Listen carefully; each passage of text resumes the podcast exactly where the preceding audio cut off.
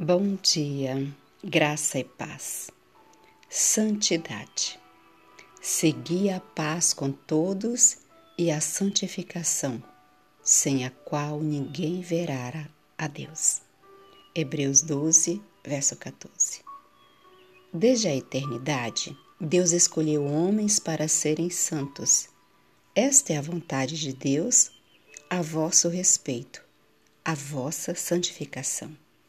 1 Tessalonicenses 4, verso 3. O eco de sua voz chega até nós, dizendo constantemente: Mais santo, mais santo ainda. E nossa resposta sempre deve ser: Sim, Senhor, mais santo ainda. Homem algum recebe santidade como direito de nascimento ou como dádiva de qualquer outro ser humano. Santidade é dom de Deus por meio de Cristo. Os que recebem o Salvador tornam-se filhos de Deus.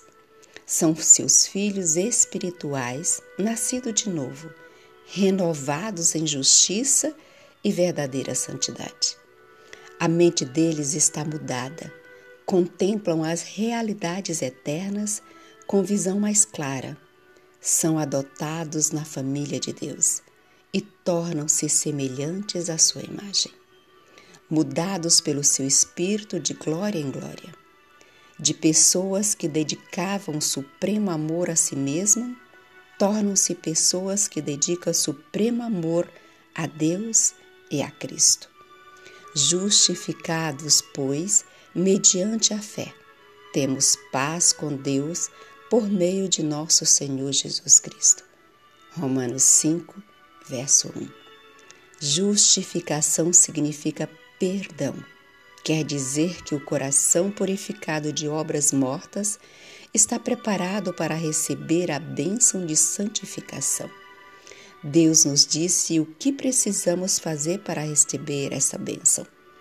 Desenvolvei a vossa salvação com temor e tremor, porque Deus é quem efetua em vós tanto querer como realizar, segundo a sua boa vontade. Fazei tudo sem murmurações, nem contendas, para que vos torneis irrepreensíveis e sinceros, filhos de Deus, inculpáveis no meio de uma geração pervertida e corrupta, na qual resplandeceis como luzeiros no mundo. Filipenses 2, verso 12 a 15. O amor de Deus acalentado no coração e revelado nas palavras e nos atos fará mais para elevar e enobrecer os seres humanos do que tudo mais poderia fazer. Na vida de Cristo, este amor encontrou plena e completa expressão. Na cruz de Cristo, o Salvador fez expiação pela raça caída. Santidade é o fruto deste sacrifício. É porque ele morreu por nós que nós e nos foi prometido essa grande dávida. E Cristo almeja concedê-la a nós. Ele almeja tornar-nos participantes de sua natureza.